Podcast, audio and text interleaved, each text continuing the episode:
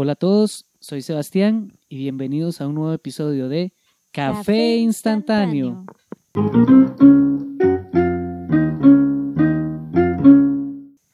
Episodio número 26. Tenemos una nueva invitada, eh, Mariela. Mariela, díganos un poco sobre usted. Este, hola, me llamo Mariela, tengo 30 años. Y no está en la piedra usted. Sí, la piedra. Eh, soy veterinaria de profesión. Me gustan mucho los animales, tener animales. Y listo, sí, eso. Y listo, básicamente. Ok. Si oyen que Mariela habla como raro, es porque está armando un rompe- rompecabezas. Porque que se Sebas no quiso ayudar. Oh, porque necesito estar concentrado para hacer este episodio. Ok, hoy vamos a hablar sobre las mascotas y la importancia del por qué uno debería tener una mascota. Eh, yo estaba o no debería. o no debería, exacto, muy buen punto. Yo estaba pensando, digamos, que, Mimi, ¿usted por qué? Ok, primero hablemos un poco de, de su historial de mascotas. Oh, por Dios. No, no se, no se, no, no, no se Extienda. extienda mucho, pero Bueno, sí, háblenos un poco. Yo tuve mi primer mascota cuando tenía cuatro años. Este, que, y fue un conejito. Desde entonces he tenido varios conejos, perros, gatos, hamsters, este, tortugas. Toda una variedad de animales. Claro. Y desde pequeña le gustaban los animales. Siempre me han fascinado los animales. Usted como, como veterinaria, ¿qué animal recomendaría para un chiquito? En realidad, para un chiquito yo no recomendaría ningún No animal. recomendaría ningún animal. No. Los chiquitos en realidad son como un animal, son una responsabilidad Ajá. y al final los animales terminan siendo una responsabilidad. Entonces como alguien poco responsable teniendo una responsabilidad no me parece algo responsable, valga la Ajá, ajá. Pero a la vez, digamos, las mascotas vienen mucho a enseñar a un chiquito, Claro. dependiendo de la edad. Digamos, si es un niño, tal vez que de seis años por ahí, mejor no, porque simplemente no. Ya tal vez como un poco más pensante y, y como que tenga más... Es que lo importante de los chiquitos y las mascotas es que la mascota no es del chiquito. O sea, al final la mascota va a ser de los papás y los papás son los que se tienen que ser responsables de los gastos, de cuidarlos, de llevarlos al veterinario. Entonces, Sí, entonces- como tal, la mascota nunca va a ser del chiquito. Entonces, si un chiquito tiene una mascota, por decirlo así, propia, di, realmente esa mascota va a tener cuidados deficientes de ciertas cosas, porque los niños di, apenas están aprendiendo a cuidarse ellos mismos, no, no saben cuidar de alguien más. Entonces, como a qué edad sería recomendado, digamos, que, Digamos- un chiquito tenga una mascota que sienta que ya que sea, de él, su pero que responsabilidad. ajá, que sea su responsabilidad entre comillas, obviamente.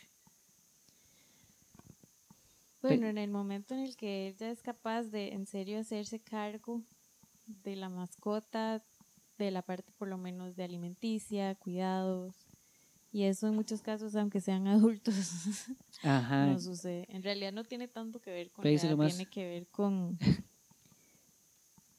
con la capacidad que tenga la persona de hacerse cargo de otro ser. Sí, que a mí me parece, digamos, que esa es la primera enseñanza que viene a darle una mascota a las personas. Es como ser responsable de una vida, porque básicamente es, es un animal que es vulnerable y que si usted no le da de comer y sus papás no lo alcahuetean y tampoco le dan de comer, el animal dice, a enfermar o se va a morir. Entonces, de cierta manera, es como, es, es una enseñanza súper grande a un chiquito, digamos, como, Sí, ok, o sea, recuerde puede alimentar al hámster, para Enseñar responsabilidad. límpiele, ajá, límpiele la jaula. Y todas estas tareas pequeñas que, que, que uno como niño empieza a pensar como, fue pucha, ya no quiero tener una mascota porque se da cuenta que esto, que tiene todo su cuidado. Y, y otra cosa que, que yo siento que enseña mucho en las mascotas es la paciencia. Sí. Que uno, a pesar de que, de que quiere mucho al animal y todo, va a llegar momentos en el que se va a jalar tortas, en que va, no sé, le va a morder. Yo me acuerdo, eh, yo tuve un conejo Uy, que se llamaba Bibi y era tremendo. Y, Era y- macho y se llamaba Vivi. Ajá, era, era macho y se llamaba Vivi, porque al principio, al principio pensamos que era hembra. Y resulta que Vivi se comía todo y una vez se comió un cable del Play, digamos el cable de, de como de poder del PlayStation 1 y nosotros quedamos como, no, como maldito. Y de hecho, eventualmente, ese conejo estaba tan rebelde que lo regalamos a una granja, a una granja de conejos, supuestamente. Caen. No, no, no. eso, es- eso es lo que le dijeron sus eso- papás, pero que, que eso viene a otra cosa. Yo siento que una de las enseñanzas más grandes que da una mascota, además, digamos, como de la responsabilidad y de querer de, de otra manera, de, de- lo enseña uno a querer de cierta manera porque usted no, no quiere a la mascota como quiere a sus papás. Es como una, un, un amor muy parecido, pero diferente, siento yo. no sé, es que es, es diferente porque, digamos, usted aprende a querer independientemente de lo que usted quiere. Por ejemplo, usted tiene un perrito, pero usted aprende que el perrito a veces quiere estar en su camita, a veces quiere estar con usted, entonces aprende a amar a la mascota como es y aceptarla como es, con las tortas, Exacto, exacto. que pueden ser muchas a veces, Y que puede ser todo un problema. y que puede ser todo un problema hasta con la familia. ¿Usted alguna vez regaló algún animal? Sí. ¿Y, y- y por qué fue? ¿Y qué le pareció? ¿Estaba todavía muy niña o, o sí tenía un poco de... Estaba en la escuela las dos veces que mi, mi mamá regaló a mis animales. Y Por- fue porque, bueno, el primero fue un gallo. Sí. un gallo? Un gallo que yo le dije a mi abuelita que necesitaba un gallo para una exposición de la escuela. No. Y mi abuelita me lo consiguió porque mis abuelas tenía gallos. Y el gallo vivía conmigo y era adorable, era demasiado lindo. Y, y llegó un punto en el que el gallo cantaba en las mañanas. Qué bueno, como a las, ¿qué? A las 4 de la mañana. Sí, como a las sí, tres y media, cuatro de la Mi- micrófono, mañana. micrófono. Y los vecinos se hartaron. Entonces, en serio, sí, y se quejaron. se quejaron. Y le dolió mucho a usted que le regalaran el gallo. O sea, yo llegué y ya el gallo no estaba. No, ni siquiera le avisaron. Sí. Solo Mi mamá me dijo, di ahí tuve que darlo porque los vecinos se quejaron. Y, ¿Y usted qué hizo? ¿Obviamente lo sufrió o...? Di, sí, pero también al mismo tiempo no había mucho que hacer, digamos, Ajá, ajá. porque y hasta para uno mismo, aunque yo quería el gallo, el gallo en serio cantaba a las 3 de la mañana. Qué cuatro, pereza. entonces, sí. Sí, igual el, el sentido que de, de las enseñanzas que le da uno una mascota, que me parece súper importante, es- es como lidiar con la pérdida. Que eso es muy fuerte porque uno como niño todavía no tiene ese, no, no, no tiene esa sensibilidad como sobre la, la muerte de alguien o de algo o de eso, de la pérdida. No ha vivido la pérdida. Exacto, porque, exacto. Pégueselo, la, vida no le, la vida no le ha alcanzado para vivirla, digamos. Y probablemente la primera pérdida que uno vive es la de una mascota. Ajá, ajá. porque sencillamente viven mucho menos años que uno. Entonces sí, es verdad, uno aprende a lidiar con la pérdida. Entonces ya, ya hemos hablado un poco sobre, sobre qué realmente viene a traer una mascota a una familia, digamos como al, al dueño. Mucha responsabilidad, mucha paciencia, amor y, y también a veces la pérdida, digamos.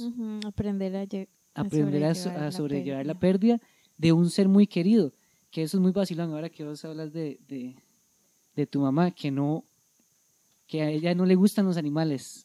No, a ella no le gusta. Y eso es eso es súper curioso porque hay gente que rajado no le gustan y no puede, les cuesta mucho querer animales. Yo pienso que, digamos, eso ha ido cambiando muchísimo con las Sí, generaciones. pégueselo así porque si no, no. Porque las generaciones, digamos, yo veo a mi abuela, mi abuela siempre tuvo perros, pero siempre los tuvo encerrados. Tenía pastores Ajá. alemanes grandes, encerrados. Son perros que nunca en su vida pusieron un pie en la casa. O sea, siempre les daban comida, tenían techo, tenían agua, pero no eran como miembros de la familia. Y tenían un propósito al final que era cuidar la casa. Sí, que eran perros como de Eran guarda- perros guardianes. guardia. Y eso obviamente cambió un montón. O sea, mi mamá mi mamá cuando creció, su perro era, o sea, tenía un perro en la casa, toda la vida tuvieron un perro, pero nunca fue considerado como un miembro de la familia. Sí, que mucho, que, que eso pasa mucho, digamos, que a, que a veces la, la mascota más- más- es más bien como, como funcional y no tanto como Sí, un miembro de la familia. Tiene un propósito, sí, de trabajo. Que, que a veces las, las personas que no quieren a los animales al final terminan queriéndolas y, y les encanta. Se- a- ellos mismos adoptan a la, a la mascota como ya como un miembro. Que eso le pasó mucho a mi papá. Mi papá era uno de los que no les gustaban los animales, no, no le llamaba mucho la atención la, la idea de una mascota. Me acuerdo una vez que nosotros queríamos comprar en una de estas ferias como de la escuela, como un hámster o un conejo y estuvimos súper cerca de comprar uno y yo creo que al final sí lo compramos. Ahora que lo pienso fue Vivi.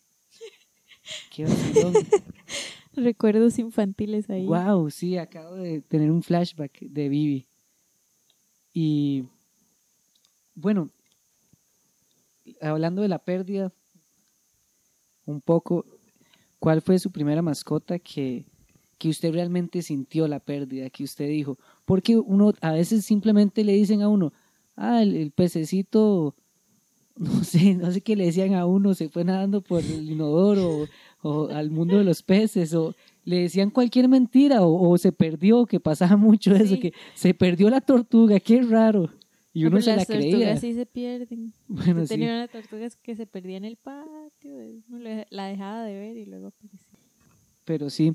Entonces, ¿cuál fue su primer mascota así que le dolió? Qué profundo. es Sí. que tuve muchísimas mascotas, pero era muy pequeña, tal vez. Ajá, sí como- lo sentí, no lo tengo como fresco en la memoria, definitivamente. Pero sí me acuerdo que, bueno, la primer mascota que no era mascota, el primer animal Ajá. que tuve, por decirlo así, fue una araña. Una araña. Ajá. O sea, una araña tipo pilión, las que Ah, son como, ajá. Como una abuelita y patas largas. Para los mortales, ajá, los opiliones son esos que, que uno dice que uno piensa que son arañas que están en todo lado, que solo se ven las patillas y un puntito, pero Ajá. son opiliones. Sí, entonces yo me acuerdo que un día nada más di la araña desapareció y mi mamá me dijo, Pero ¿cómo era su mascota? Digamos, Di, o sea, la araña vivía en la pared yo- pe- y usted le agarró un cariño, digamos. y yo le agarré un cariño, yo la Ah, veía todos los ah. días, le hablaba, Yo le llevaba comida según yo, digamos, y le llevaba un sándwich o algo le llevaba papaya, ¿En yo, tome arañita papaya, nunca se la comió. Ay, qué raro, porque la papaya fijo era más grande que ella. Ay, a, a mí me pasaba que por la fiebre de Pokémon yo agarraba, de hecho agarraba las tacitas como de- del set de casa de mi hermana y, y me, me iba al patio a buscar eh, como insectos y metía, les hacía un hábitat y metía gusanitos y yo, uy, es un Caterpie y jugaba. A mi hermano también, mi hermano Eso era tenía chivísima. unos que se hacían bolita. Ah, yo sé cuáles son, sí, No Qué sé ni cómo chivas. se llaman. Le encantaban esos bichos. son chivísimas. Sí. Así, entonces yo me acuerdo que di, yo di un día nada más la dejé ver, la araña, y yo, mami, pero ¿y mi araña? ¿Tenía nombre? No. No, no, no sé, no me acuerdo, yo, yo era muy pequeña. Y me como de, ay, se fue a otro lugar mejor, es que ahí no sé qué. Y yo como, "Ah". pero yo ya tenía como el hábito de ver la araña todos los días, digamos. y según yo darle comida y así, entonces sí fue como, di, ya, ya, ya no está. Pero en mi mente de chiquita yo dije, di ahí, fue a un lugar mejor. Ajá, ajá. Sí, no uno sé, no le gustaba sabía un techo era. ahí más alto. Exacto, uno, uno no sabía Realmente cómo- nada más dejó de estar, pero no necesariamente dejó de estar en el mundo. Ujú. Y entonces fue, primero fue esa, esa araña, Sí, y después a los cuatro me regalaron un conejito. un conejo. ¿Y qué pasó con el conejo? El conejo duró un montón de años. El conejo era, Ay, era. era gris, chiquititito, y Ajá. creció, se hizo gigante. Y bueno, yo vivía en una casa que no tenía patio, que el patio era de cemento. Y Ay, luego ahora hay que hablar de, de los hábitats Ajá. para los animales. Y ahí di, el, el conejo pasó mucho tiempo enjaulado y después fuimos a una casa que tenía mucho patio y entonces el conejo como que vivía libre y así. Entonces vivió me- mejor. vivió Sí. mejor. sí, vivió mucho mejor al final. y no sé, no sé exactamente qué fue lo que le pasó. Yo creo que yo volví de la escuela y del Y kinder y nada más ya no estaba. Una sopa de conejo. No, eso nunca me ha pasado. nunca me ha Nosotros pasado, pero sería la, demasiado la, feo. la señora que ayudaba en mi casa, doña Rosario, fue la que se llevó el conejo. Entonces siempre me molestaban diciendo que, que doña Rosario se comió a Vivi. Pero no, en realidad después yo Después llamó a. Doña Rosario. Ajá, yo hablé con mis papás y porque yo ya estaba un poco más grande, ¿sí? Y mis papás dijeron, no, no, si, si lo llevaron a una granja. Y de hecho tuvo familia, Vivi y todo. Porque Vivi, nosotros tuvimos a Vivi y después tuvimos a Lulu. Y Lulu era una gatita muy pequeña y Vivi la violaba, digamos. Se le Los subía. son súper calentones. Sí. ¿eh? Sí, sí. Bueno, avancemos un poco con el tema de los animales. Que usted ya tuvo muchas mascotas, tuvo tortugas, tuvo hámsters, tuvo conejos. Como su criterio veterinaria slash persona que tuvo mascotas, ¿cuál es la mejor mascota como para empezar como a regalarle a un chiquito? Y que no lo... Ya dijo que no, obviamente, pero supongamos que usted quiere, digamos que usted tiene un hijo o una hija y, Y que es aprenda exacto, y usted quiere darle responsabilidades y exacto, a que, que, que empiece a tener empatía también, ok. porque resulta que usted un día vio que, que majó un grillo o algo así, y usted dijo, uy no, hay que enseñarle, es un asesino de animales. Un sociópata, exacto. Un, día vio quemando hormigas con una lupa. ¿Quién no hizo eso? Yo no hice eso. Yo sí. Qué errática. Pero, pero. Todo cruel. Sí, pero uno es un niño y a veces no, no, no tiene eso. Por eso a uno le consigue una mascota, para que uno empiece a amar a los animales y, y verlos como parte del mundo y Del de uno ciclo sin fin. y del ciclo de la vida. Peces, muy aburridos. Yo creo que peces es una buena opción, pero también hay que considerar que peces también requieren un cuidado por parte de un Sí, adulto. eso sí. Entonces, usted puede empezar con peces, enseñándole al chiquito cómo le da comida, Ajá, cómo como se que como limpia. ponerlo al chiquito a que alimente los peces. Exacto. Vaya, écheles comida. Entonces el chiquito empieza a ver como, ay, y se siente como que, como que los está cuidando de cierta manera. Y los está cuidando. ¿Por qué los peces se, se, se salen de la pecera? Nunca entendí eso. Porque yo tuve peces y se aparecerían ahí en el suelo. Sí, muchas veces, digamos, el cambio del agua de los peces es súper importante y muchas veces se hace mal. Ellos en realidad no hay que cambiarles toda el agua. Bajo ninguna circunstancia hay que cambiarles toda el ¿En agua. serio? Ajá. Aprendan, oyentes, Entonces, para que sus peces no sean kamikazes. Si tienen peces. entonces mucho pasa porque la gente dice, uy, qué sucia está la pecera Y, y, le la, cambian todo el agua. y Y, y eso que causa en el pez, que se vuelva loco. digamos, hay todo un microambiente en el agua, entonces Ajá. usted normalmente cambia la mitad de la pecera y luego si está muy sucia vuelve a cambiar la mitad de la pecera dentro de poco tiempo, pero no puede Mm. cambiarle el agua a usted. Es como si usted viviera, no sé, en Australia, ahí en los veranos donde hay incendios y luego lo pasan a la Antártida, o sea, es con la temperatura ahí, pero en el sentido que le cambian el ambiente un 100%. Y obviamente, digamos, ellos necesitan oxígeno, no necesariamente el agua está lo suficientemente oxigenada para que ellos puedan respirar, como el agua que está ahí ya, digamos, sobre todo si hay como plantas y así, que hay todo un microambiente en serio, Ajá. de ciclo sin fin, de producción de oxígeno, de producción de dióxido de carbono, producción de no pongamos tan metabolitos. técnicos que ya se durmieron. no, no, qué bueno. Para que, para que tomen apuntes si tienen peces. Porque yo siempre tuve esa duda de los peces suicidas. Porque se salían de la pecera. Eh, hablemos ya del, del animal, porque se nos fue el tiempo rapidísimo en realidad. ya llevamos 20 Corten minutos. las partes aburridas. Eh, hablemos ya del animal estrella, de los animales estrellas, los perros y los gatos. Ujú. Ok. ¿Qué recomienda Mariela sobre un perro? ¿Cómo? Ok, yo quiero tener un perro ya. Quiero darle a mi hijo de 14 años. No, 14 ya es mucho. Quiero introducir un perro a la familia Exacto. que de paso le enseñe a mi hijo de 14 años responsabilidad. Exactamente. ¿Qué perro?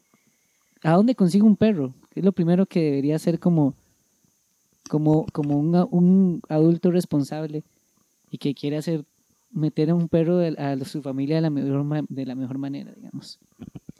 Bueno, ¿dónde consigo un perro? Esa pregunta es fácil pero difícil. Ajá. A ver, la sociedad nos ha enseñado, y yo no sé la gente, pero yo cuando era chiquitita amaba las razas de perros. Entonces amaba tal raza, amaba tales Sí, características. porque hay unos muy bonitos. Hay unos muy, muy bonitos y hay unos que le llaman la atención a usted por X o Y razón. Ahora, un perro al final es un perro. Ajá. ¿Eso qué quiere decir? Que no importa si usted tiene un gran danés o tiene un chihuahua, tienen las mismas necesidades, comer, cagar, socializar, este, pasar tiempo con el dueño, hacer ejercicio, no importa el tamaño o el color o la raza. Ahora, hay unos que tienen necesidades más o menos elevadas, esa es la diferencia Mm, Sí, unos cuidados más... más específicos, exacto. Y niveles de energía súper diferentes. que sí, que eso es, digamos, ya desde ahí es súper importante, digamos, saber que, que los beagles son locos, que tienen mucha energía, ¿verdad? Tienen demasiada energía. Esos son perros de casa que están hechos para cazar durante horas, Ajá. en los que un paseíto de 15 minutos no, va a ser suficiente nunca para saciar su, no sé, ansiedad, Ajá. su necesidad de ejercicio. Y, y de lo que es, lo habíamos hablado más temprano, bueno, no lo hablamos, pero yo dije que lo íbamos a hablar, el hábitat. Que, que, que es súper importante, uno no se va a comprar un perro muy grande si vive en una casita muy pequeña o, o, o usted qué diría respecto a eso. En realidad, más que el tamaño de la casa como tal, lo importante es la necesidad de ejercicio del perro. Hablábamos, por ejemplo, el Beagle.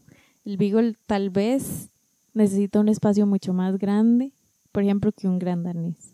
Ajá. En el sentido que él necesita ejercitarse mucho, tiene requeri- o sea, requiere gastar demasiada energía. El gran danés, por el contrario, es un perro súper tranquilo y, digamos, para un apartamento y sacarlo dos veces al día, es un perro que se mantendría mucho mejor que un beagle en un apartamento sacándolo dos veces al día, por ejemplo. Ajá, ajá. Pero tiene que ver con la cantidad de energía que tiene el perro.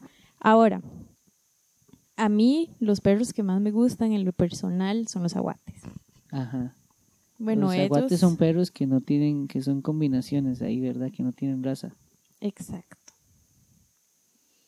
Hay como, bueno, yo siento que la sociedad siempre ha sido racista y uno desde pequeño Sí, siempre ve razas, entonces eh, cuando ve un zaguate, exacto, uno es elitista con las personas y también con, los animales. Malditos.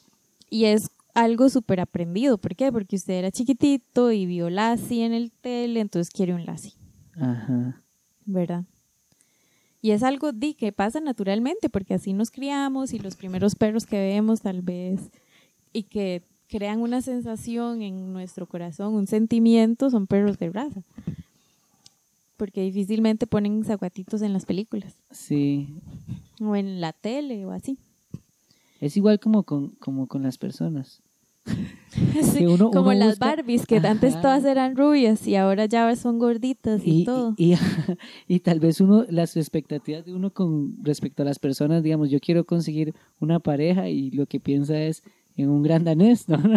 No piensa en, en, en, en una mujer a expectativas de televisión, digamos, como busca algo así. Y al final la enseñanza es que los perros de la calle y las personas de la calle, los feitos son los que tienen más amor que dar. No, eso no es. Sí.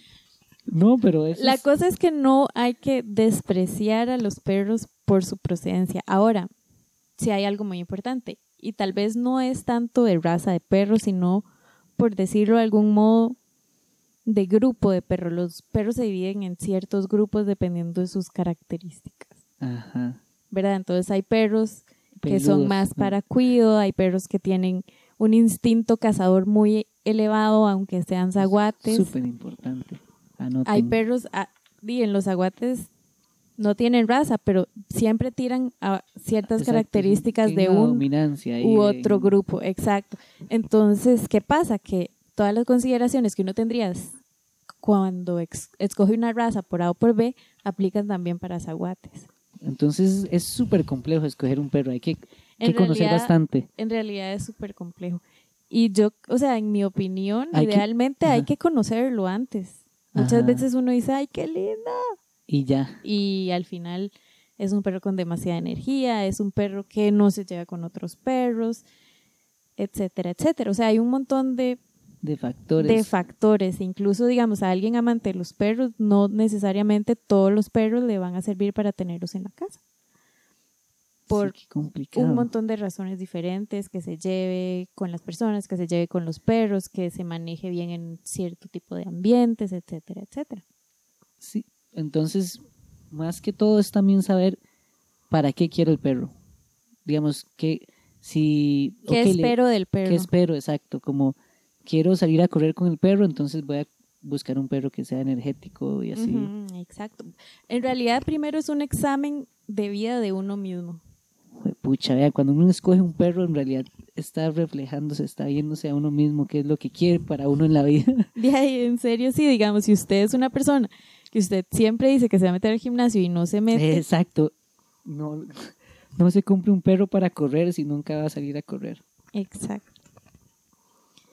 Entonces ahí hay un montón de variaciones dependiendo de lo que usted quiere, dependiendo de sus condiciones, porque hay que ser realista, digamos. O sea, yo a veces quisiera tener perros grandes, pero realmente no tengo espacio para tener perros con demasiado tamaño, demasiado pelo, etcétera, etcétera. ¿Qué capacidad tiene usted de cuido? ¿Qué capacidad tiene usted de darles atención? Exacto, porque si usted trabaja, ¿qué? Nueve horas, ocho horas y llega a la casa, ¿qué tanto le puede dar atención? ¿Qué le puede ofrecer usted a esa mascota? Ajá. O sea, hay una cosa que es súper importante cuando uno habla de bienestar animal, que bien que mal es de lo que estamos hablando ahorita, y son las libertades. O sea, cuando usted se supone que en todos los animales tiene que garantizar cinco libertades. El animal tiene que estar libre de hambre, libre de sed, libre de disconfort térmico, o sea, que no tenga ni extremado frío ni extremado calor, libre de enfermedad, de incomodidad, libre de expresar su comportamiento natural. Entonces, Wow. son un montón de factores. Entonces, ¿qué tengo que tener? Fijo para tener un perro, ok. Tengo que tener capacidad de darle comida y agua Ajá. todos los días. Sí, tener plata. Digamos, tener la plata para mantener un perro. Ajá, Que eso es, eso es rajado. Uno ve gente, digamos, que de escasos recursos y tienen como siete perros. Y entonces, al final, ¿cómo hacen? ¿Qué calidad de vida les están dando a los perros? Igual que los niños. Ajá. Lamentablemente Que- eso que se es muy extiende. ligado, exacto, que al final es muy extiende a ligado. los niños. Sí, digamos, y no es solo darle agua y comida todos los días, es que el perro, esté usted o no esté usted, tenga un lugar donde refugiarse. Si llueve, o un lugar donde refugiarse si hace demasiado sol. Sí. Eh, que tenga la oportunidad de jugar de, por ejemplo, escarbar. Ujú.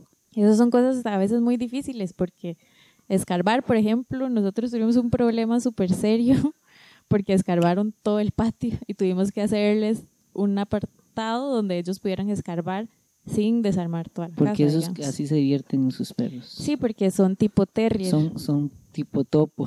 tipo topo, exacto. Escarban y cazan y corren y es súper normal. Entonces llega un punto en el que usted no puede esperar que el perro se adapte, pero usted tiene que adaptarse al perro, Ajá, hijo de da- pucha. brindarle Es, es como, es realmente como tener una relación, digamos. Es- exacto. Hay que adaptarse. Hay que dar, hay que ceder Ajá. y hay que saber cuándo dejar bonito. de Entonces, ceder. incluso si ustedes ya son adultos o semiadultos, pueden tener un animal para aprender de relaciones y, y empezar a tratar a ese animal como la pareja, de cierta manera, cuidándolo y queriéndolo y aceptándolo como es y dándole los cuidados necesarios. Entonces, ya hablando por descarte de, de todo lo que hemos hablado, no regalen un animal. Digamos que un animal es una decisión, sobre todo en cuanto a perros y gatos que estamos hablando, que viven muchísimos años, 15 años, 20 años, los gatos incluso. No es una decisión de la noche a la mañana. O sea, y no es una decisión que usted diga que usted pueda tomar por alguien más también, porque muchas veces, por Sí. ejemplo, a mí mi abuelita fue la que me regaló un montón de animales, pasándole por encima a mi A mamá, que era la dueña de la casa. Ajá. Entonces ahí ya hay un conflicto muy grande porque realmente la dueña de la casa no quería tener animales. Ajá. Entonces es una decisión de Hay la que respetar eso, persona que lo mucho. va a mantener, exacto. O yo, Sí. ¿Oíste? o yo, oh. es que aquí estamos con una, una tercera persona que es que no habla, Que es muda. que es Beto y vive con Mariela y tienen ¿cuántos animales tienen ustedes? Cuatro. Cuatro animales. Sí. Diga sus animales que son. Tenemos tres perros y una cacatúa ninfa. Wow. Y antes tenían más. No, teníamos perros en casa cuna, Bueno, sí. pero no eran nuestros. Que eso es un tema también. Aparte. Es un tema aparte. Em, ¿Qué razas de perros, Mimi, eh, Mariela? eh, eh, usted diría como estos perros son estos que fueron alterados de cierta manera o un híbrido que los hace que tengan problemas de cierto tipo Bueno, con los perros y las especies domésticas en general tenemos que tomar en cuenta que hay demasiada selección artificial. ¿Eso Ajá. qué significa? Que realmente las razas fueron creadas por el hombre acentuando características definidas por el hombre. ¿Y, y por, qué- con qué fines? ¿Estéticos?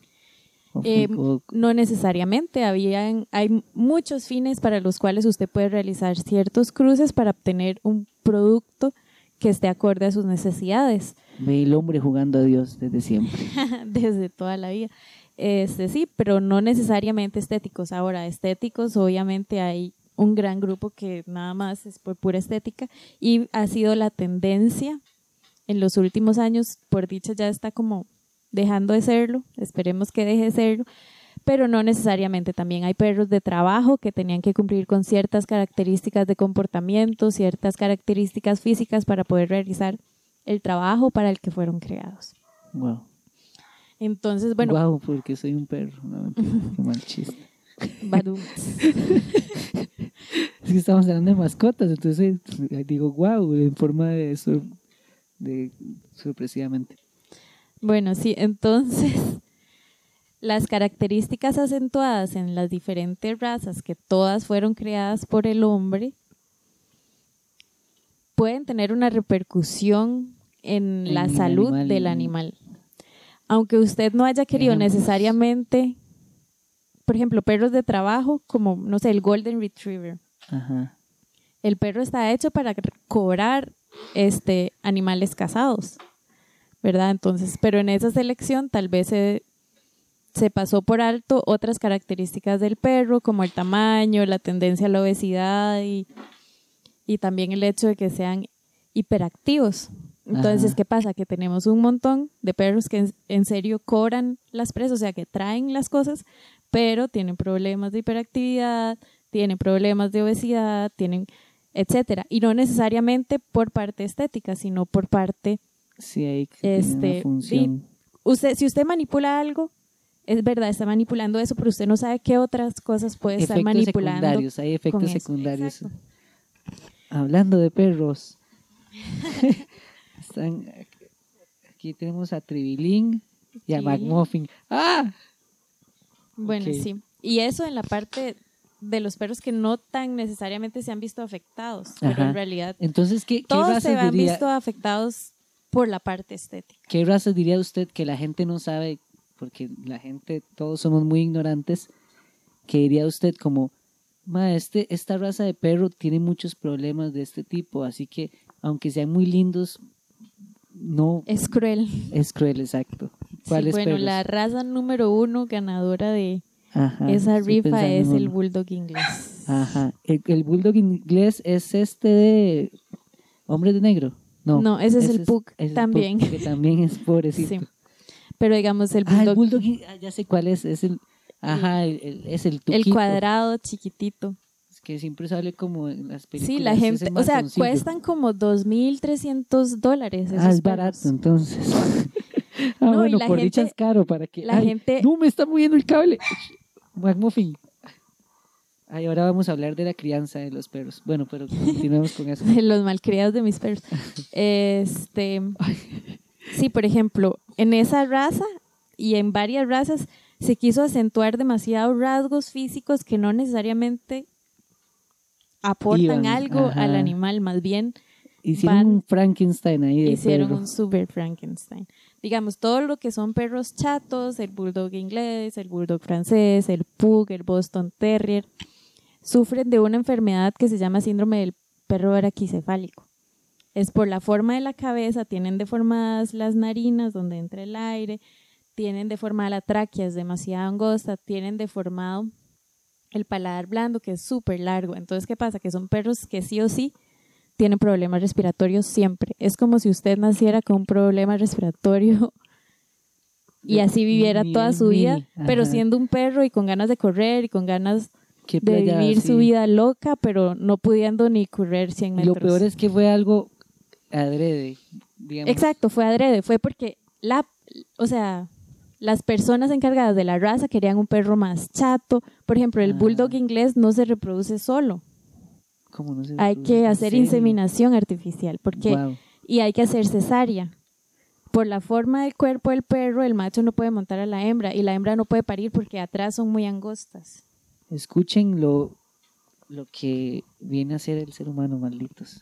Entonces es demasiado, o sea, y de hecho ahora mundialmente hay una tendencia a que esos rasgos físicos tan exacerbados que van en contra de, Ay, me está saludando. de la salud del animal se vayan perdiendo porque... Ajá. o se vayan regulando, digamos, que el animal sea capaz de respirar, por ejemplo. Hay muchísimos pug que hay que Eso es importante. Sí, exacto. O sea, es un perro, ellos quieren correr bien. siempre, quieren Sí, saltar. tengo uno a la par y quiere chuparme la mano también. Sí, también quieren chupar la mano. Imagínese un perro que quiera correr y no puede correr porque pueda. se ahoga. O sea, es porque- súper cruel. Y, y- y también porque tal vez, no sé, las patitas son muy cortas y todo eso. ¿no? Sí, muchos perros grandes tienen problemas de cadera. El pastor alemán tiene muchísimos problemas de displasia de cadera porque en un momento se quería que tuvieran la cadera más, abajo, más abajo que el- la parte de la cruz. Entonces, obviamente, eso tiene un efecto en la conformación ósea que hizo que un montón padecieran de displasia de cadera. Entonces, ahorita hay programas para controlar eso con cachorros para hacer que los perros, o sea, que la, la- Micrófono. el cruce de los perros Ajá. no sea tan agresivo en esos sentidos, o sea, que los cachorros que nazcan de los cruces sean cachorros que sean saludables. Pero ¿qué pasa? Que eso es algo que se conoce mucho a nivel veterinario, pero las personas No no, conocen. la Qué conocen. vacilón. y- Y en realidad esa información no, no es como que está a mano. Porque yo no he visto, digamos, como a mano, digo, en redes sociales o algo así como, como muy ahí eh, expuesta. Tal vez. Yo pienso que si uno busca, encuentra. O sea, realmente si hay una comunidad bastante grande que está consciente, pero hay una comunidad más grande que le gusta el bulldog inglés. Que quiere tener un bulldog inglés y que quiere pagar 2.300 euros por un perro que va a estar toda su vida enfermo y no va a poder hacer cosas de perros. Entonces, escuchen. Entonces, di, es un poco complicado, o sea, Sí, yo- sí. Por mí esa raza no debería existir, Qué playa así. pero la gente le gusta y la gente piensa que por pagar 2.300 euros, eh, dólares por un perro, ya el perro es el perro más chiva de todos, cuando en realidad Sí. además de que va a tener demasiados costos veterinarios a lo largo de su vida porque padecen de un montón de enfermedades. Sí, no O es sea, solo- la, la vida del perro no va a ser no va a ser plena, exacto. Ajá, No va a poder vivir una vida de perro feliz. Sí. Y la gente le encanta como roncan y todo. Qué playa así. Uno lo ve como si fuera Ay, qué lindo, no puede respirar y el perro Ajá. Ay, no, qué, qué, qué playa. el perro más cute. Eh, Mimi, que, ok, ya digamos que creo, creo que mucha gente si escucha esto más bien va a pensar mucho más en, en, en- va a pensarlo más cuando va a conseguir un perro y en realidad es bueno, es, muy- es, es bueno este, este montón de información que nos acaba de brindar. Sí, en realidad ahorita en el mundo hay un problema demasiado grande de sobrepoblación de perros. Entonces, sí me parece que es demasiado egoísta querer un perro un modificado. perro más, ajá. exacto. Crear un perro que tras de toda la parte social y la parte de sobrepoblación va a venir predispuesto a ciertas enfermedades, ajá. exacto. Habiendo tantos perros en la calle, literal, o sea, ya por dicha, ya, yo no veo tanto, pero usted se va un poquito más alejado de San José y Ajá, empiezan a, y salir perros de cualquier lado. O sea, realmente el problema es serio, entonces sí me parece muy egoísta que porque usted vio Lassie cuando era chiquitito quiera, quiera un collie, Ajá. porque Entonces- todos los perros dan amor. Sí, inde- independientemente de la Exacto. Nada más necesita un perro que se ajuste a las características de su vida de su vida, exacto, y a su presupuesto, y de su presupuesto. porque eso es, eso es una vara que mucha gente a veces pasa por alto, que el perro no es simplemente comprarle comida, sino que es como un carro, necesita mantenimiento, hay que llevarlo a la veterinaria, hay que castrarlo, hay que ponerle las inyecciones, hay que desparasitarlo, y todo eso cuesta plata, y a veces la gente di, se compra, se compran un perro, porque digamos, uy, La Tengo gente se compra perros carísimos y, Y no, no los llevan al veterinario Ajá. todos los años. O sea, en serio, eso eh, sí, no tiene Me sentido, no tiene sentido. desconcertado. O sea, la gente que gasta un platal es la que menos lleva al perro a control, es la que menos está dispuesta a pagar por operaciones, digamos, por circunstancias, etcétera, etcétera. Y uno se queda así como, es como los dueños de caballo, todo piden rebaja y tienen un caballo que Ajá. es demasiado caro. Entonces ahí es donde yo digo, o sea, es mucho más importante invertir en la salud del animal que en lo que le costó conseguirlo, digamos, y eso me parece. O sea, si usted pagó 2.300 euros, eh, dólares por el perro, tiene que saber que probablemente puede pagar mil o más en una operación, en algún procedimiento que esos perros Sí, muchas que, veces no- que- necesitan. que no fue solo como, uy, me gané tal plata y voy a comprarme un perro caro porque me va a dar estatus, porque van a decir, uy, mira, esa persona tiene plata, tiene un... Y, y al final es por eso que mucha gente compra estos perros, para tener cierto estatus, y no es porque realmente lo quieren, o porque al final no le dan lo, el cuidado necesario. Eh, que este tema es demasiado amplio, ahora que lo pienso, digamos, de, de lo que íbamos a hablar, quedan demasiadas cosas y el tiempo se nos está yendo.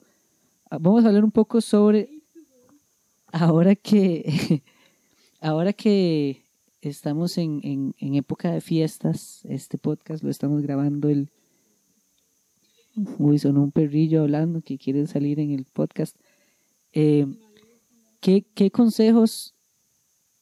Resulta que ya tenemos un perro eh, y todo.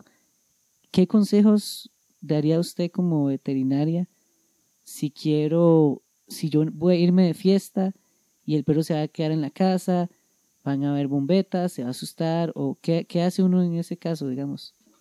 Ok, primero hay que estar conscientes que muchas veces si Ay, los su- perros su- se asustan, Su micrófono ha estado apagado todo este tiempo. no. si los perros se asustan pueden hacerse daño a ellos mismos. Entonces, en sí el ambiente donde estén tiene que ser lo menos peligroso posible. ¿Qué es lo menos peligroso posible? Que no atente contra el perro. Primero que no hayan vidrios, por ejemplo. Muchos perros cuando están asus- asustados se saltan las ventanas ¿En serio? a través del vidrio. Entonces, vidrios no deseados, este, cualquier objeto punzocortante no deseado. Este, muchos raspan as- por desesperación, entonces alguna superficie que no les haga daño, si la raspan, que tampoco le hagan daño a la superficie. Por ejemplo, una cerámica, no sé, Ajá, ajá. es menos peligroso que, por ejemplo, cemento, donde se pueden raspar las uñas hasta, hasta sacarse la sangre, por ejemplo. Este, también hay varias opciones. Hay ansiolíticos.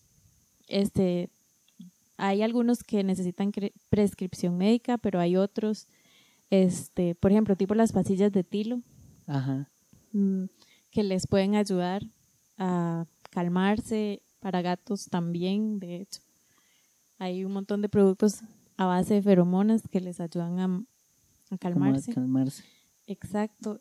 Más que este, todo por, por esto de que las bombetas los asustan un montón. Sí, ellos tienen un sentido de la audición mucho más agudo de lo que nosotros lo tenemos. Entonces, Qué playa, sí. Entonces en Año Nuevo si uno siente feo a veces, Ajá. ellos sienten horrible. multiplicadísimo. Claro. Que eso es otro, un factor que hay que pensar, que es que los perros y los animales sufren psicológicamente y, y, y se estresan y tienen ansiedad y todo, y eso a veces la gente simplemente lo, lo, lo pasa por alto porque dicen, ah, es un animal, eh, lo que pasa es que tiene hambre. A mí me da demasiada risa porque algo que escucho mucho a la gente decir es, mira, qué inteligente. Ajá. Mira, el perro parece feliz. Mira, el perro parece... O sea, yo no sé en qué punto la gente como que se distanció de los perros y pensó que los perros no eran capaces de tener sentimientos. Ajá, ajá. O sea, ellos sufren de ansiedad, ellos sufren de estrés. Por ejemplo, no hacer ejercicio es algo que les da demasiado estrés a los perros. Igual que a uno, digamos. Yo Exacto. estoy una semana sin hacer ejercicio y ya Sí, la estresa, ansiedad, sí, el claro. estrés es, es, Es lo mismo necesario. con los perros. Entonces, me llama mucho la atención que la gente como que... Y se deprimen también. Sí, se deprimen también. Que la gente diga, ay, mira, el perro es capaz de sentir lo mismo que yo estoy sintiendo y no sí, sé, y ser uno- tan jaibos. y yo, bueno, Y aprendan a ver al perro como, como verían un a ser un pensante. exacto.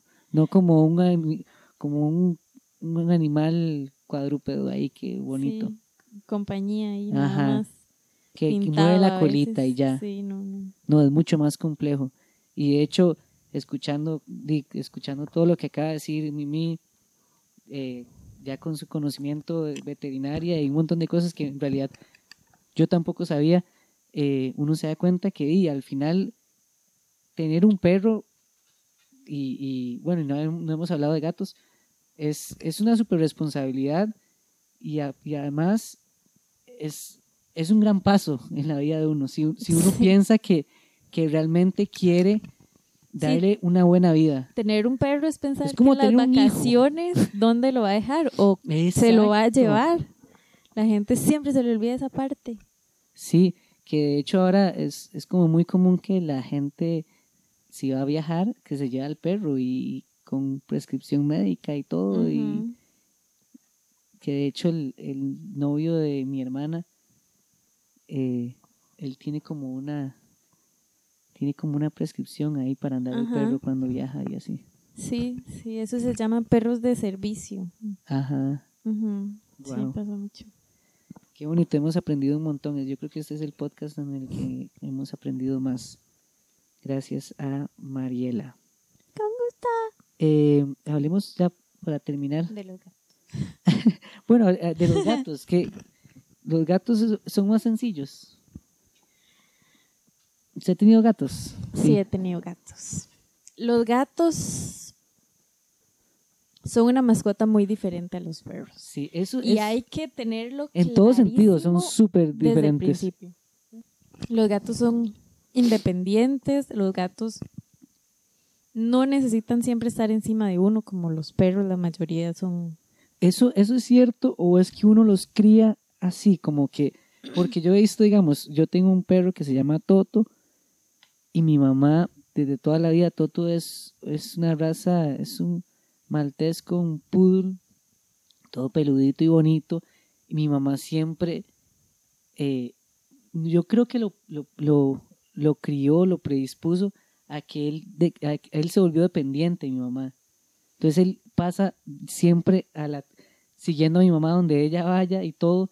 Y yo digo, eso fue crianza, eso fue como que mi mamá lo malcrió o, o los perros sí son así de pegas. Ellos sí son más de, de que necesitan ahí. Ok, algo muy importante con las mascotas es entender de dónde vienen. Los perros son animales que viven en manada. Ajá. La, mayori- la mayoría de los felinos son, sociales, son animales animales solitarios. Entonces, ¿qué pasa? Que los perros, como viven en manada, ellos tienden a verlo a uno como parte de la manada. Entonces, es normal que ellos sean mucho más sociables que los felinos, que viven solos, que se juntan solo para cuestiones reproductivas, por decirlo así. Obviamente eso es parte del comportamiento que se va moldeando a la hora de coevolucionar. ¿Qué pasa con esto? Que no es lo mismo un gato salvaje que un gato que ya lleva años, centenares de años, miles de años acompañando a los humanos. Entonces sí es verdad que el gato es mucho más sociable que los gatos salvajes, pero siempre conserva actitudes y comportamientos de su especie de origen. Entonces, animales que viven en manadas, que viven juntos, por ejemplo, las ratas, Ajá. son animales que van a ser mucho más sociales con los dueños y como mascotas. A diferencia de los hámsters, por ejemplo, siempre me ha parecido muy interesante que a los chiquitos siempre les compran. Sí, ¿por qué? El hámster es un animal súper solitario. en serio. El hámster, sí, los hámsters viven a miles de kilómetros los unos de los otros. No, Entonces, no ¿qué les pasa? gusta el contacto No son la- animales sociales. Ajá. Las ratas viven siempre todas juntas. De hecho, para tener ratas se recomienda tener dos ratas. En serio. Para tener hámster se recomienda tener un Un hámster. hámster. Entonces, eso va a ir más allá, eh, eh, va a estar directamente relacionado con la relación que van a desarrollar con los dueños. Entonces, una rata va a ser mucho mejor mascota que un hámster. ¿Por qué? Porque va a haber más interacción, más posibilidad de interacción entre usted y la rata que entre usted y el hámster, que además presentan otras características como que duermen en el día. Ajá. Entonces, ya por ahí va a ser Ya un es poco más diferente, sí. entonces, ¿qué pasa? Que, por ejemplo, el hámster es el roedor que más muerde como mascota. La rata es el, ro- el roedor que menos muerde. Pero a los chiquitos siempre le regalan hámsters. Sí, porque la, la rata tiene un estigma ahí demasiado fuerte social de, de, De enfermedades, de sucia, de asco. Pero eso se extiende también a los perros y los gatos. Es lo mismo, digamos, no es lo mismo un perro que es un animal de manada, que lo considera usted parte de su manada, que un gato que es un animal solitario, que, ok, cuando quiero me acerco, cuando no quiero, no me acerco. Los, los animales aprenden, imitan el comportamiento de uno. Digamos, como que... eh, eh, es que yo he leído un- como un artículo en el que decía que los gatos desarrollan una personalidad muy parecida al dueño. Y eso me, me pareció curioso. Y ahora con, con Ulises, que es un gato, eh, yo tengo dos perros y un gato, y Ulises, a pesar de que es un gato, le encanta estar con gente. Él llega Por siempre. eso yo digo que la coevolución va moldeando un poco a los animales cada vez Ajá, más. ajá. Y otra cosa es que dependiendo de, de largo de la vida, es más sencillo como domesticar en ese sentido a los animales. Eso significa que entre más corta la vida, más, como más oportunidades va a tener usted de, de moldear ese animal. Hay un experimento muy famoso que se hizo con zorros. Este, con zorros para hacerlos domésticos. Y resulta El que zorro este, ¿cuáles zorros? Como zorro de bosque. Zorro- sí, los zorros rojos que Ajá, eran usados para la piel. Entonces, básicamente el experimento consistía en tener como zorros seleccionados por comportamiento. Entonces, había un grupo que en los que se les- seleccionaban los zorros más dóciles y otro grupo donde se seleccionaban los zorros más Salvaje. salvajes, exacto. Entonces, ¿qué pasó? Que al cabo de 10 generaciones los zorros domésticos eran casi como un perro Ajá. y los zorros este, agresivos no se podían tocar, no se podía acercar uno. Entonces, entre más corta sea la vida del animal, más rápido usted puede hacer esa selección hacia donde usted quiera. Mm. Entonces, eso siempre va a pasar, digamos, la coevolución de los gatos, de los perros, va a agarrar el sentido que usted lo lleve, básicamente. Entonces, Cool. ajá, entonces cada vez los gatos más bien van haciéndose más como perros, Más como perro, sí, porque. porque la tendencia es más de tratarlos como más cercanos. Entonces es algo que va como estrictamente relacionado con su relación y además con las características del gato, porque gatos que tienen esa relación son mucho más propensos a sobrevivir que gatos que son más ariscos, que tal vez se pierden, los atropellan o tienen accidentes. Ajá. Entonces por ahí también se va dando una selección sin querer queriendo. Wow. Entonces, gatos caseros, de hecho los gatos caseros viven mucho más que, Que los gatos gato que pueden salir a la calle. Ajá. No necesariamente callejero, pero que pueden salir a la calle. Sí. Eh, bueno, se nos fue el tiempo. Eh, Mimi, muchísimas gracias por... Nos quedaron muchas cosas de qué hablar. En realidad es un tema súper extenso. Podemos hablar de, de muchas mascotas, de cuidos, de, razas. Y no, y espero que hayan aprendido como aprendí yo. Gracias a Mimi, porque este ha sido el, el episodio más técnico, más, no técnico, yo diría de más enseñanza y, y- y eso es gracias a, a Mimi y a su pasión por los animales Con gusto. y su conocimiento. Mi pasión de gavilanes. ¿Qué?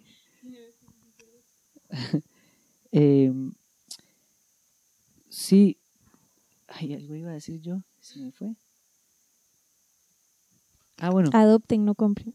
exacto. Ese es, Un comercial Sí, de haga- hoy. Hagamos una, un- una pequeña, tenemos unos cinco minutos, tal vez menos, para, para hacer una pequeña conclusión sobre las mascotas y todo lo que, de todo lo que se habló.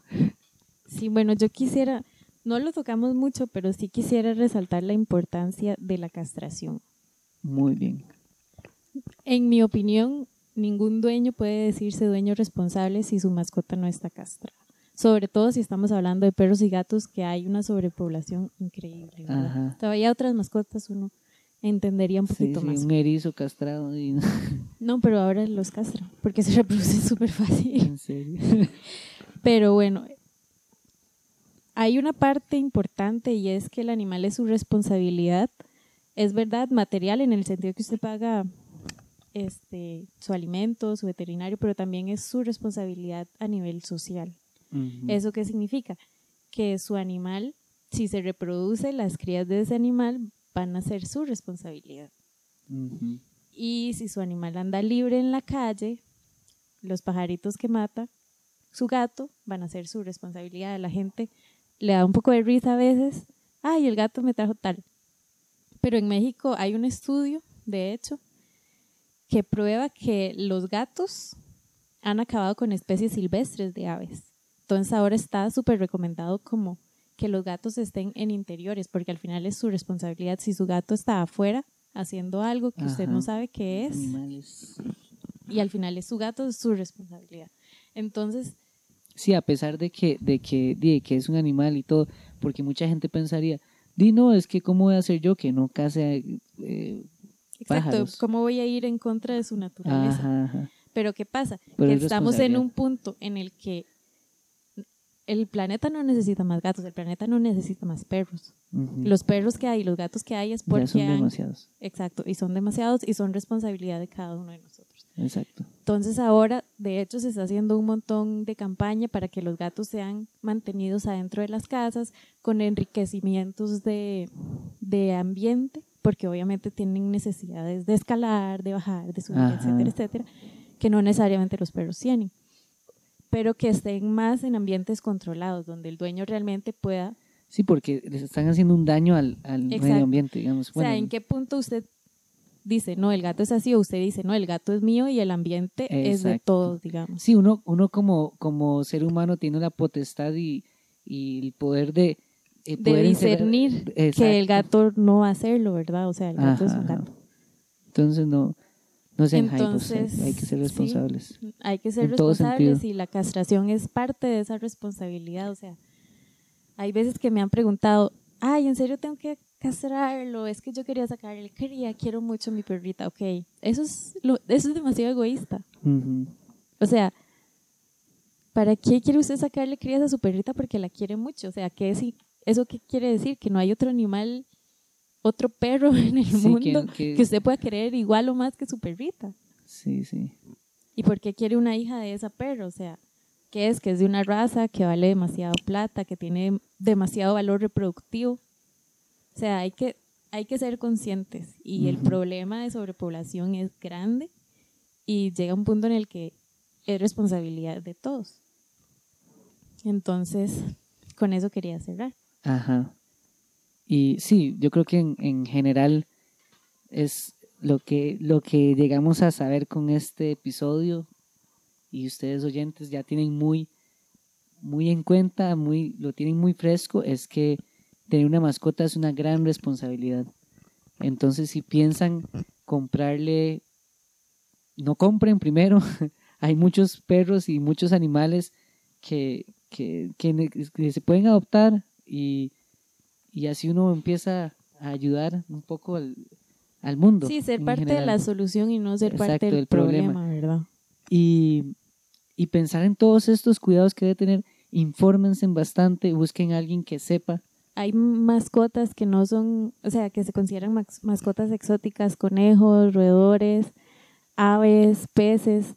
Por favor, infórmense mucho Sí, antes de ya, conseguir ya no uno. estamos en, en el tiempo en el que Sí, ahora realmente es en fácil. el que en el que mi mamá tuvo un mono, digamos. ¿Qué? sí. Porque el, el, el, ab- el abuelo de mi mamá le, le trajo un mono. No sé de dónde consiguió un mono, pero ya no estamos en esos tiempos en los que la gente decía, ay, qué bonito un animal, voy a llevarlo a la casa. Y bueno, siempre hacer la diferenciación ahora que hablo de monos entre animales silvestres y animales que son mascotas. O sea, hay una diferencia entre un erizo, que es una mascota exótica, y un puercoespín, que es un animal silvestre, Exacto. que es algo, o sea, no es una mascota. Como un mapache. como un mapache. De hecho, se reportó, me parece que fue en Estados, un mapache, una muchacha que por salvar un mapache se contagió de rabia y todos, como el círculo familiar y de amigos, tuvo que vacunarse contra la rabia, porque la rabia es de las pocas enfermedades que usted puede vacunarse después de contraerla. Pero eso no pasa con un montón, con el resto, en realidad, la mayoría de las enfermedades. Pero entonces hay que ser conscientes, a veces por querer hacer una gracia, hacia uno un sapo, sobre todo en esos casos de animales silvestres.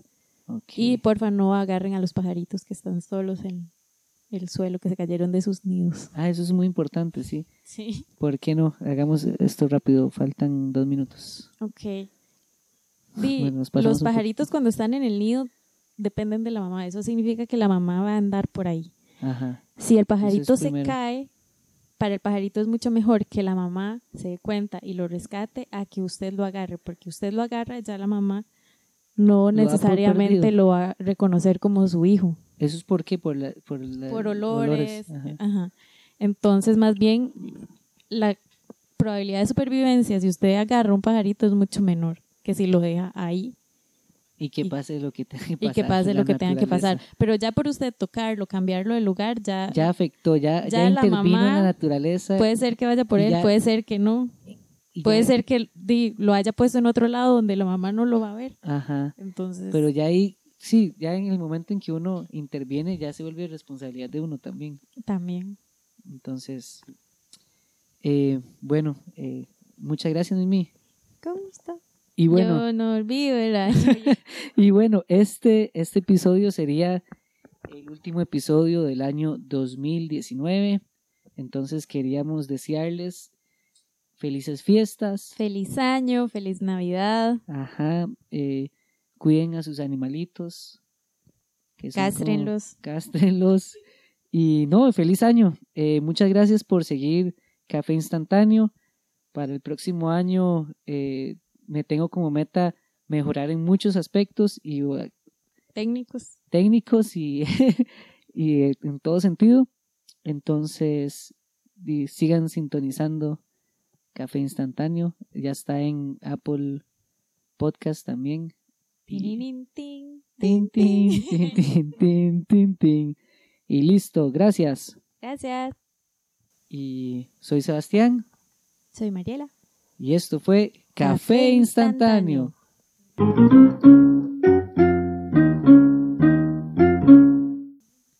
Tin, tin, tin, tin, tin, tin, tin. Listo.